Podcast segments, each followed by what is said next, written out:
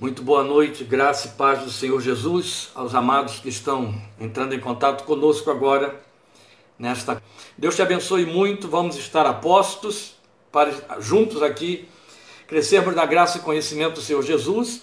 Hoje, então, Minuta da Fé 31, Atos capítulo 20. Vamos abrir as nossas Bíblias em Atos capítulo 20 e faremos a leitura a partir do versículo 6. Você acompanhando, por favor. Navegamos de Filipos após a festa dos pães sem fermento, e cinco dias depois nos reunimos com os outros em Troade, onde ficamos sete dias. No primeiro dia da semana, reunimos-nos para partir o pão, e Paulo falou ao povo. Pretendendo partir do dia seguinte, continuou falando até a meia-noite. Havia muitas candeias no piso superior onde estávamos reunidos. Um jovem chamado Eutico, que estava sentado numa janela, adormeceu profundamente durante o longo discurso de Paulo. Vencido pelo sono, caiu do terceiro andar. Terceiro andar. Então ele caiu de uma altura minimamente de 9 metros. Quero lembrar a você que as construções da antiguidade não se equiparam às nossas. Então ele deve ter caído aí de alguma coisa que estivesse ultrapassando os 12 metros de altura. Paulo desceu inclinou-se sobre o rapaz e o abraçou, dizendo: Não fiquem alarmados, ele está vivo. Então subiu novamente, partiu o pão e comeu. Depois continuou a falar até o amanhecer e foi embora. Levaram vivo o jovem, o que muitos consolou. Quanto a nós, fomos até o navio e embarcamos para Açores, onde iríamos receber Paulo a bordo. Assim ele tinha determinado, tendo preferido ir a pé de Troade para Açores. Quando nos encontrou em Açores, nós o recebemos a bordo e prosseguimos até Mitilene. No dia seguinte navegamos dali e chegamos de fronte de Quio. No outro dia atravessamos para Samos e um dia depois chegamos a Mileto. Paulo tinha decidido não aportar em Éfeso para não se demorar na província da Ásia, pois estava com pressa de chegar a Jerusalém, se possível antes do dia de Pentecostes. De Mileto, Paulo mandou chamar os presbíteros da igreja de Éfeso, que então fizeram uma viagem que para aquela época era longa, 48 quilômetros era a distância que separava ou separa Mileto da antiga Éfeso. Quando chegaram, ele lhes disse: Vocês sabem como vivi todo o tempo em que estive com vocês, desde o primeiro dia em que cheguei à província da Ásia. Servi ao Senhor com toda a humildade, com lágrimas, sendo severamente provado pelas conspirações dos judeus. Vocês sabem que não deixei de pregar-lhes nada que fosse proveitoso, mas ensinei-lhes tudo publicamente de casa em casa.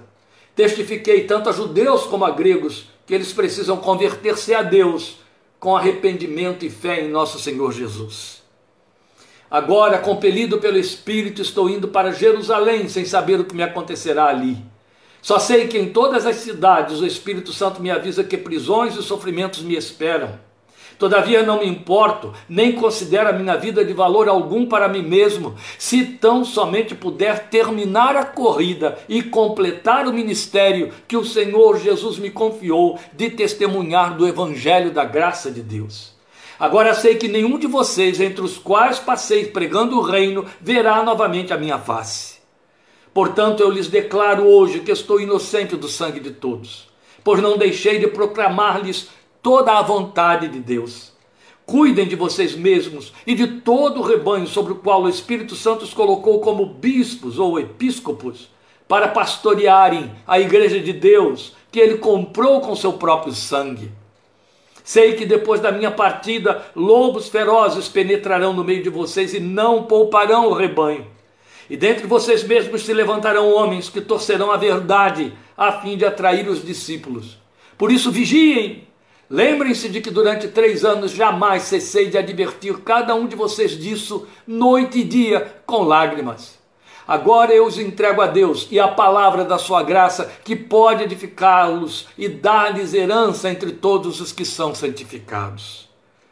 Não cobicei a prata, nem o ouro, nem as roupas de ninguém. Vocês mesmos sabem que estas minhas mãos supriram minhas necessidades e as de meus companheiros. Em tudo o que fiz, mostrei-lhes que, mediante trabalho árduo, devemos ajudar os fracos. Fracos aqui tranquilamente pode ser traduzido como pobres, viu? É a mesma palavra. Lembrando as palavras do próprio Senhor Jesus que disse: há maior felicidade em dar do que em receber. Mais bem-aventurada coisa é dar do que receber, é como você tem em sua versão. Tendo dito isso, ajoelhou-se com todos eles e orou. Todos choraram muito e, abraçando-o, beijavam. O que mais os entristeceu foi a declaração de que nunca mais veriam a sua face.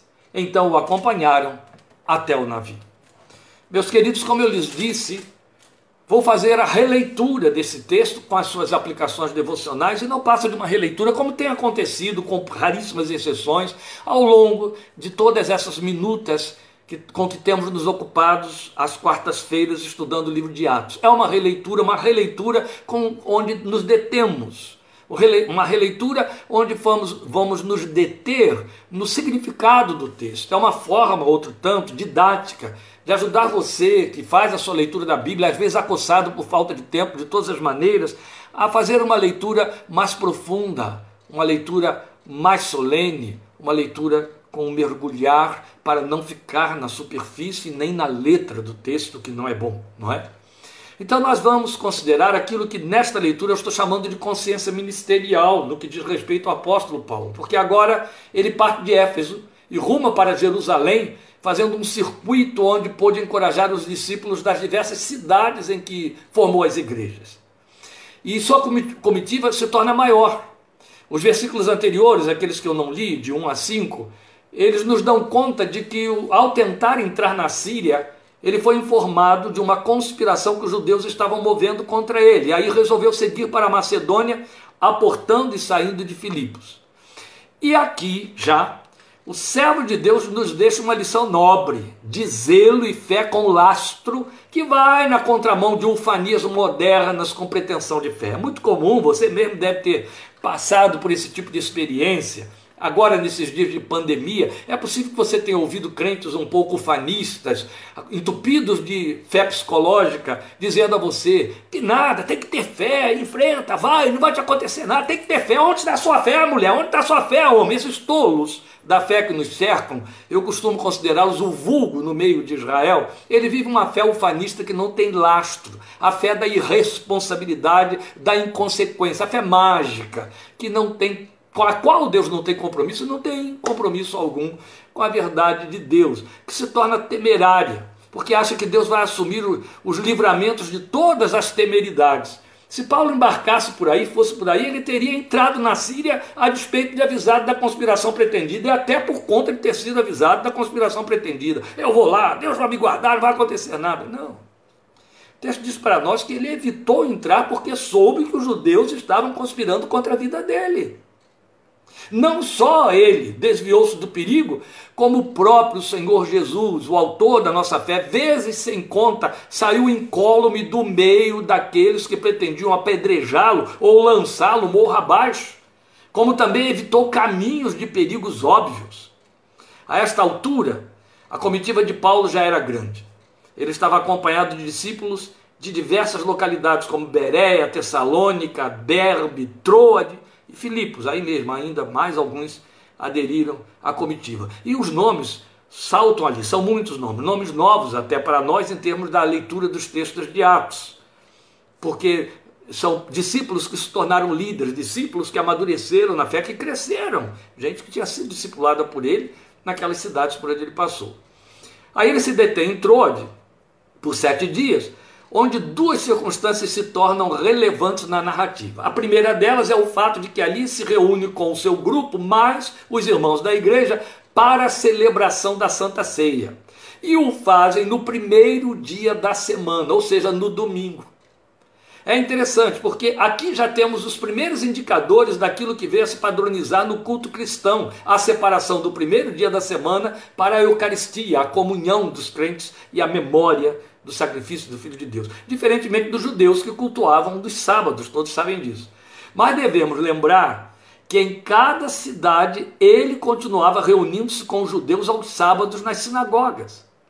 Este trânsito da nova confissão, ele ainda precisa ser aprendido pelos discípulos modernos. Precisamos aprender isso, essa flexibilidade. Outro fato, ou uma segunda circunstância, e que não é nada pequena, ainda também entrou está no registro da ressuscitação daquele menino, jovem Eutico, o texto chama jovem, mas era um menino. Fato ocorrido sem alardes, mas com uma oração que é diferenciada, uma oração que se caracterizou por abraçar, por Paulo abraçar o corpo do moço que havia caído do alto da janela do andar superior, do terceiro andar, como dissemos. O texto diz que a ministração de Paulo havia se estendido até a meia-noite, porque ele queria sair já na manhã de segunda-feira em direção a Jerusalém. Eutico adormeceu e caiu. O texto grego nos faz entender que ele não passava de um adolescente, talvez um pré-adolescente, um rapazinho aí perto dos 14 anos, no máximo 14 anos de idade, porque a palavra que é usada ali se é, é, é, atinge ou, ou agrupa essa faixa etária. Mas o destaque para o fato de que o andar superior estava cheio de lâmpadas. Se você perceber, depois de comunicar o que aconteceu com Eutico, há um versículo em que o texto apenas diz isso. Estávamos no, no terceiro andar que estava cheio de candeias. Então, esse destaque para falar dessas candeias é lido por alguns como indicador da razão do sono de Eutico, porque as candeias eram embebidas em especiaria que provocava sono. Então, o menino foi entorpecido, literalmente. Né? A gente lê o texto e a gente senta a em Paulo dizendo, especialmente os que gostam de falar, porque eu falo demais, dizem isso aí. O garoto caiu porque Paulo falou demais, ele não aguentou cair de sono. Você tem que lembrar que o texto diz que depois disso tudo, depois da ressuscitação do menino, ele volta, continua a pregar e vai até o dia amanhecer, uma vigília. Então, depois do ocorrido, ele deu sequência à ceia e continuou falando até o dia surgir. Então, mais provavelmente, o rapazinho caiu porque é, foi entorpecido pelo cheiro das candeias, não pela voz de Paulo, que não era nada monótona, de jeito nenhum. Creio que não. Dali ele partiu a pé para Sos, como nós lemos aí, né? e foi depois embarcando para Mileto, parou lá em Mileto, não quis entrar em Éfeso, dali ele mandou chamar os presbíteros de Éfeso porque queria se despedir deles, e não quis entrar para não gastar tempo demais. Ele sabia que se entrasse em Éfeso ele ia se deter demais e ele estava com pressa de chegar a Jerusalém. Agora, devemos lembrar que de igual maneira ele procurava evitar suscitar novo tumulto com a sua presença na cidade. Vamos lembrar em que circunstâncias, ou sob que circunstâncias ele tinha saído de Éfeso. É bom lembrar sempre disso. Então nós temos a narrativa de cenas tocantes nessa sua despedida ali em Mileto. E também a orientação passada aos líderes da igreja de Éfeso, orientação final. Então ele começa fazendo um memorial de sua entrada e estadia entre eles e da forma como realizou o seu trabalho naquelas paragens. E aí ele destaca nessa rememoração, como testemunha a seu favor, o fato de haver pago um alto preço pelo serviço da fé daqueles irmãos. A sua fala é revestida de beleza, chama a nossa atenção pelas características ministeriais tão atraentes. Ele diz assim: servi ao Senhor com toda a humildade, com lágrimas, sendo severamente provado pelas conspirações dos judeus. Esta é a primeira fala. A beleza reside no fato de dizer que a obra realizada a favor de suas vidas, ali em Éfeso, foi serviço ao Senhor. Ele disse: Eu servi ao Senhor enquanto estive no meio de vocês, com humildade, muitas lágrimas. A humildade e as muitas lágrimas contaram também como serviço ao Senhor, sem falar no sofrimento que ele chamou de provação infringida pelas conspirações dos judeus contra a sua vida. Mas veja, custou-lhe lágrimas e humildade. E por certa humildade tinha a ver com as humilhações decorrentes das perseguições públicas. Mas é muito relevante ouvi-lo computar as perseguições dos judeus como provação. Eu quero salientar o fato de que eu estou chamando de alto custo. Esta linguagem de Paulo aponta para um alto custo ministerial a favor do serviço. Eu creio nisso. Eu creio em ministérios que pagam alto custo. Entende? Eu creio na eficácia, no compromisso de Deus com obreiros, homens de Deus que pagam alto preço pela obra do Senhor, que não vivem nababescamente usufruindo das benesses do seu serviço ministerial, tocando para frente. Então é relevante, eu quero pontuar isso aqui de novo, ele computar as perseguições dos judeus como sendo provação. Meus irmãos, isso é muito significativo. A linguagem de Paulo é essa, ele fala da provação que lhe veio por parte das conspirações dos judeus. Ele chamou de severamente provado, foi o que ele disse. Viu como prova. Biblicamente falando, avaliando as Escrituras, comprovadamente, biblicamente falando, quem prova é Deus. Nunca confunda isso. Homens não nos provam e o diabo não nos prova, o diabo nos tenta, mas Deus prova. Ora, ele está falando de perseguições movidas contra ele, conspirações, ele acabou de, estar sabendo que estaria passando por uma. Da parte dos judeus, ele chama de provação. Fui provado através das conspirações dos judeus. Como temos que aprender com este servo de Deus, meus amados. Porque quem estava mobilizando as conspirações eram judeus, eram homens religiosos. E Paulo diz: foi uma provação. Atribui a Deus, entende? Minimamente o que esse homem está dizendo é Deus estava por detrás disso tudo. Deus estava permitindo isso tudo. Isso não inocenta os judeus. Não inocenta. Um instrumento nenhum da malignidade é inocentado por Deus. Deus usa Nabucodonosor para destruir Jerusalém. Depois chama Nabucodonosor e acerta as pontas com ele. Está entendendo? A verdade é que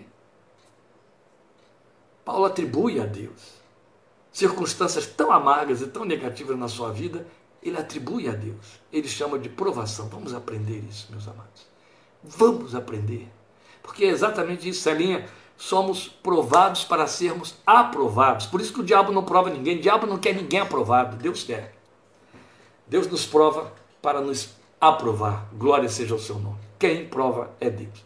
Depois nós temos na sua fala mais dois pontos relevantes a forma como realizou a sua missão, é? nada deixando de fora do que lhe cabia ensinar, ele diz aí, ele diz aí e lhes passou, até há uma hipérbole aí, ele diz, eu lhes fiz conhecer toda a vontade de Deus, ele está falando tudo que me foi dado pregar, não é? Porque, como disse pouco depois, ele estava consciente de que não poderia ser culpado do sangue daquela, daquele povo, do sangue de ninguém, e, e com isso ele estava se remontando a uma profecia de Ezequiel, certamente ele tinha em mente. Depois, além da forma, o que se destaca no verso 21, onde ele acentua que tanto judeus quanto gregos, gentios, Paulo usava muito a expressão gregos para se referir aos gentios. Outras vezes ele falava gentios, mas sempre que ele fala em gregos, ele está se referindo a gentios, ao povo que não era judeu e nem prosélito o povo que era não judeu. Então, ele, ele mostra aí no versículo 21, chama sua atenção para esse detalhe dessa leitura, que tanto judeus quanto gregos, quanto gentios, precisam converter-se a Deus com arrependimento e fé em nosso Senhor Jesus. Isso é muito significativo, porque Paulo está colocando no mesmo nível judeus e gentios, dizendo: todos. Eu exortei tanto a judeus quanto a gregos que precisam se converter com arrependimento, se converter a Deus com arrependimento e fé em nosso Senhor Jesus. A profundidade desta palavra nos alcança. Porque os judeus eram profundamente religiosos, tementes a Deus e se entendiam como de fato eram povo de Deus através de Abraão. Meus irmãos, isso é muito relevante, muito significativo. Não estamos falando de fariseus no meio dos judeus, não estamos falando de, de, de religiosos hipócritas, não. Estamos falando de pessoas que, à semelhança do próprio Paulo, que foi zeloso como fariseu, eram homens que viviam verdadeiramente aquilo que eles criam. O, o judaísmo e a lei de Moisés estava encarnado neles eram zelosos, todo sábado guardando ali a lei, indo para as sinagogas, indo para o templo, oferecendo sacrifícios, cumprindo os votos, cumprindo as festas, cumprindo a lei. Eram religiosos. Paulo os nivela aos gentios dizendo: vocês todos precisam se converter a Deus e se arrepender e crer no Senhor Jesus. E eu disse que isso nos alcança. Claro. Ninguém será tido por discípulo por frequentar igreja ou ter nome de evangélico. De jeito nenhum. Aquela gente, de fato, se entendia profundamente religiosos, tementes e filhos de Abraão, por extensão. Então, o fato de que alguém frequenta a igreja, adquire os hábitos dos rituais que a gente ensina, ah, com batismo ou sem batismo, isso é nada diante do que de fato nos constitui filhos de Deus através de Jesus e seus discípulos diretos, porque a relação é direta no que diz respeito com a sua palavra, com o seu sangue, com a cruz, e isso se chama novo nascimento. Entende? Então eu volto ao ponto: ninguém será tido por discípulo por frequentar a igreja, por pegar manias, formas, hábitos religiosos, por ser adepto, por ser participante. Também não. Cuidado com isso. Mas ser discípulo de Jesus requer muito mais que isso. Requer exatamente nos termos do que ele falou para os judeus, conversão. Isso significa mudança Arrependimento, que significa metanoia, metanoia, que significa arrependimento, metanoia é a palavra grega que foi traduzida por arrependimento, que significa mudança de mente. A mente muda, não pensa mais como o mundo quer que você pense, entendeu? Isso é metanoia, isso é arrependimento. É assentir com o que Deus declara na Sua palavra. Conversão com arrependimento e fé no Senhor Jesus, ou em Jesus como Senhor como colocou muito bem há alguns anos o evangelista americano Sam Tippett, é hora dos arrependidos se arrependerem. Meus irmãos, o que nos declara, consiste, garante que somos filhos de Deus por meio de Jesus e seus discípulos. É novo nascimento, características do novo nascimento, cumprindo o que disse o Senhor Jesus: pelos frutos os conhecereis. Frutos, frutos, frutos de um novo nascimento. Entende? Frutos do novo nascimento não é cumprir a agenda de igreja. Às vezes o programa da igreja pode estar indo na contramão da vontade de Deus. Ele pode ser até maligno, ele pode ser criminoso, ele pode ser um programa político, ele pode ser um programa vazio, ele pode ser um programa de pura vaidade. Cuidado com isso. Não é programa de igreja que te leva a dar fruto. Eu, quando eu digo programa de igreja, não estou dizendo que as igrejas têm programas errados, de maneira nenhuma. Sou membro de igreja, não tem nada a ver. O que eu estou dizendo é que nós não podemos nos fiar nisso. Nós não podemos acreditar que o fato de que eu cumpro a agenda que é estabelecida por, pelo grupo no qual eu estou integrado me faz um discípulo de Jesus. Não, do contrário, é aquilo que alguém já disse com muito acerto: é sal dentro do saleiro. Entendeu? Não. Aí vale o título de um grande livro do passado: Lá fora onde os pecadores estão. Eu sou luz no meio das trevas, luz no, luz no meio da luz você nem se dá conta dela, de jeito nenhum. Então, uma terceira fala altamente significativa é registrada no versículo 24. E eu a entendo como o maior registro de consciência de reino que não pode faltar a ninguém que entende o propósito de sua existência no Evangelho. A máxima fica por conta do fato do servo de Deus fazer um discurso onde todos os elementos apontam para o dar o servir, infinitamente longe de qualquer pretensão de receber. Eu vou ter que ler o versículo 24 para não, não deixar por conta só da sua memória na leitura que foi feita. Ele diz ali para eles: Todavia, não me importo nem considero a minha vida de valor algum para mim mesmo, se tão somente puder terminar a corrida e completar o ministério que o Senhor Jesus me confiou de testemunhar do Evangelho da graça de Deus. Por que, que ele disse não me importa?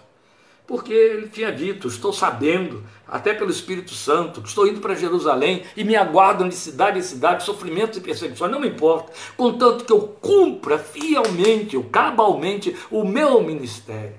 Isso é muito lindo. Então, é simplesmente belo e honroso, porque ele fala só desse dar, desse servir, sem pretensão de receber. Então, dizendo com outras palavras, o pronunciamento dele se resume em afirmar que seu objetivo único na existência era levar a termo aquilo para o que foi chamado a viver. Ele vai falar isso de novo em Filipenses capítulo 3, quando ele usa uma, uma linguagem quase que um trocadilho, mas tão bonito por causa das redundâncias, a construção gramatical ali, quando ele diz é, é, avanço para alcançar aquilo mesmo para o que eu fui alcançado. Olha que lindo esse objetivo de vida espiritual, de existência na vida espiritual, de vida espiritual na existência, é o que não pode faltar a nenhum de nós, meus amados.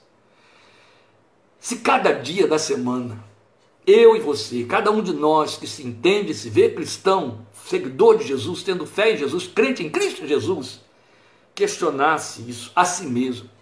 Senhor, minha vida está cumprindo o teu propósito. Porque é fácil você se deixar seduzir até por palavras irresponsáveis que lhe possam seduzir, é, pensarem que o, o fim do evangelho é você ser abençoado, receber alguma coisa, aprender algum segredinho para se dar bem na vida espiritual ou na vida por causa da vida espiritual. Isso é, é outro evangelho.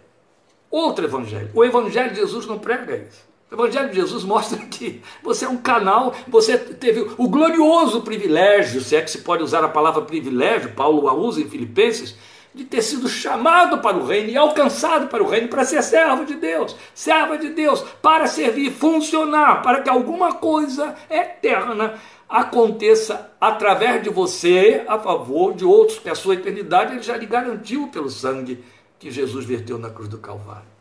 Então, é muito importante perceber essa finalidade, essa consciência de finalidade que o servo de Deus tinha, sabendo que a sua existência, o compromisso de sua existência era levar a termo aquilo para o que ele foi chamado a viver, a sua corrida e ministério.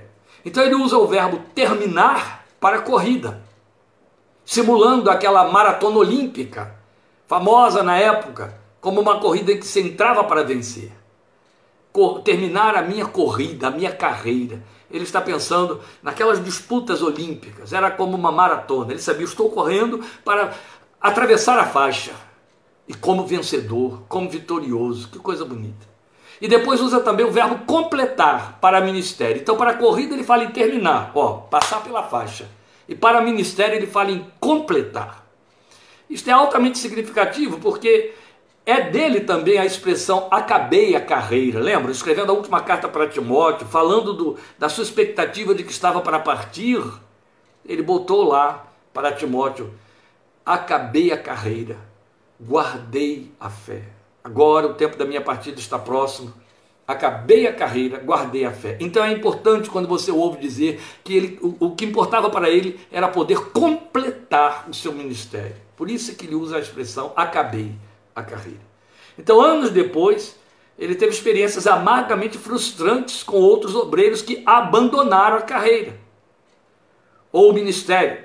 Ele o cita: Demas, Hermógenes, Fíleto.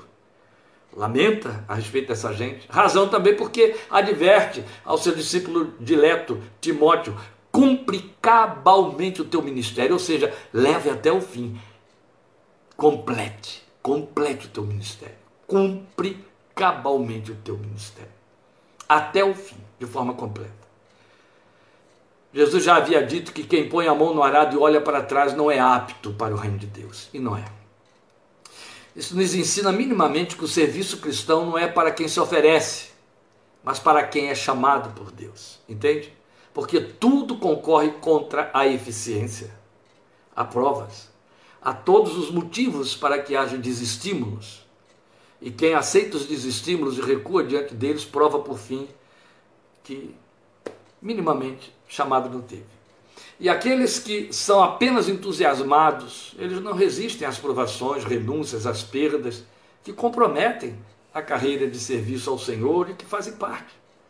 Outro tanto, sempre será generalizado o alcance da palavra em Abacuque, que vale para todo seguidor do Filho de Deus quando o Senhor em Abacuque disse: Meu justo por sua fé viverá, mas se ele retroceder, minha alma não terá prazer nele. Acho que eu faço eco com a voz de Deus nesse terreno.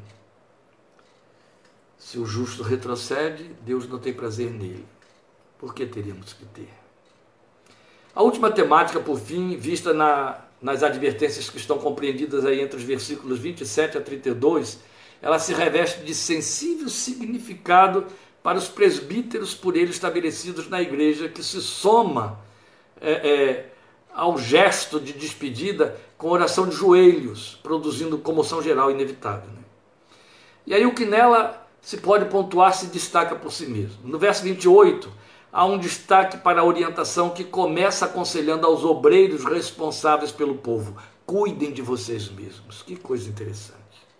Antes de falar do povo, é sábio e pertinente. Quem não tem cuidado de si, mesmo alegando que esquece de si mesmo a favor de terceiros, não pode ter cuidado do que lhe foi confiado em igual medida. Jesus chegou a dizer certa vez: Foste fiel no pouco, sobre muitos colocarei. E não apenas isso, é que quando Paulo diz cuide de si mesmo, o que ele está dizendo é: você é padrão, você vai ser modelo, cuide de si, cuide de si, para que você possa cuidar dos outros. Entende?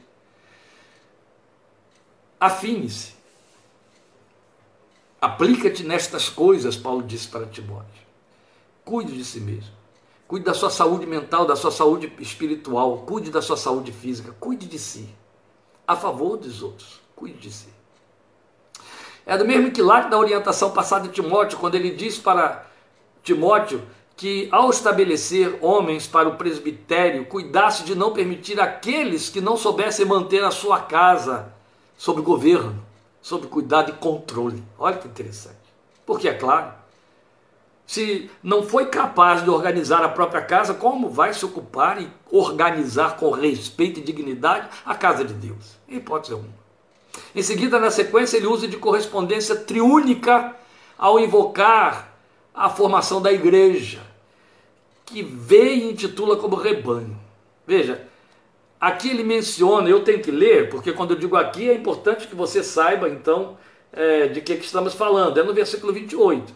Cuidem de vocês mesmos e de todo o rebanho sobre o qual o Espírito Santo os colocou como bispos para pastorearem a igreja de Deus que ele comprou com seu próprio sangue. Não podemos fazer essa leitura do versículo 28 de forma batida, senão a gente perde aí um ponto doutrinário de suma importância. Eu estou chamando isso aqui de é, é, de uma correspondência triúnica que Paulo está fazendo quando fala da, da formação da igreja. Por quê? Ele menciona o Espírito Santo e menciona Deus Pai. O Espírito Santo como causa da liderança estabelecida na vida dos vocacionados e destinação apropriada deles a favor da igreja. Depois faz menção da igreja como um corpo de vidas compradas pelo sangue. E aí vem a pergunta: sangue de quem? O texto não diz. O texto diz: sangue dele, seu sangue. Ele comprou com seu sangue, mas você percebe, ele não citou o nome de Jesus. Das três pessoas da, da Trindade, ele citou o Espírito Santo e Deus Pai. Não citou o nome de Jesus. Alguns diriam assim: ah, ele está chamando Jesus de Deus. Você está fazendo, ou estaria fazendo, ou quem faz essa leitura, está fazendo a leitura no silêncio, não é por aí. Então eu chamo a sua atenção para esse detalhe que é muito importante. Nós sabemos que o preço desse resgate custou o sangue de Cristo, o Filho, na cruz do Calvário, que na nossa teologia triúnica chamamos de segunda pessoa da Trindade Divina. Mas os pronomes na terceira pessoa do singular, por causa do, do dele, dele colocar esses pronomes na terceira pessoa do singular, esses pronomes ficam alusivos tanto ao Espírito Santo quanto ao Deus Pai como o resgatador. Quer dizer, em outras palavras, Paulo estaria dizendo que quem verteu o sangue foi o Espírito Santo, ou foi Deus Pai, ou foram o Espírito Santo e Deus Pai. E nós sabemos que quem verteu o sangue foi Deus Filho, Jesus. O que temos aqui? Uma vez que nós sabemos que foi Jesus, o Filho, quem pagou o preço, o que temos aqui é Paulo fazendo alusão ao fato de que toda a Trindade está comprometida, como se cada pessoa dela, da Trindade, tivesse subido à cruz com Cristo e em Cristo a favor de nossa redenção. É isso que dá ao apóstolo aquela autoridade extraordinária com que ele diz em 2 Coríntios 5, 19, 18 em diante: Deus estava em Cristo, não imputando ao mundo o seu pecado, mas reconciliando o homem consigo. Deus estava em Cristo aonde? Na cruz. Aleluia. É o que ele está dizendo aqui. O Filho encarnou, o Filho derramou o sangue que estava no corpo, por isso encarnou. E o o Espírito de Deus e o Deus Pai lá estavam derramando o mesmo sangue e se entregando juntamente. Trindade. Nossa confissão é triúnica. Glória seja a Deus, porque temos um único Deus em três pessoas distintas a favor da nossa fé, a favor da nossa redenção. Paulo não tropeça em sua teologia triunitária. Aleluia. Mais adiante, ele profetiza o óbvio, as distorções que virão sobre a sã doutrina.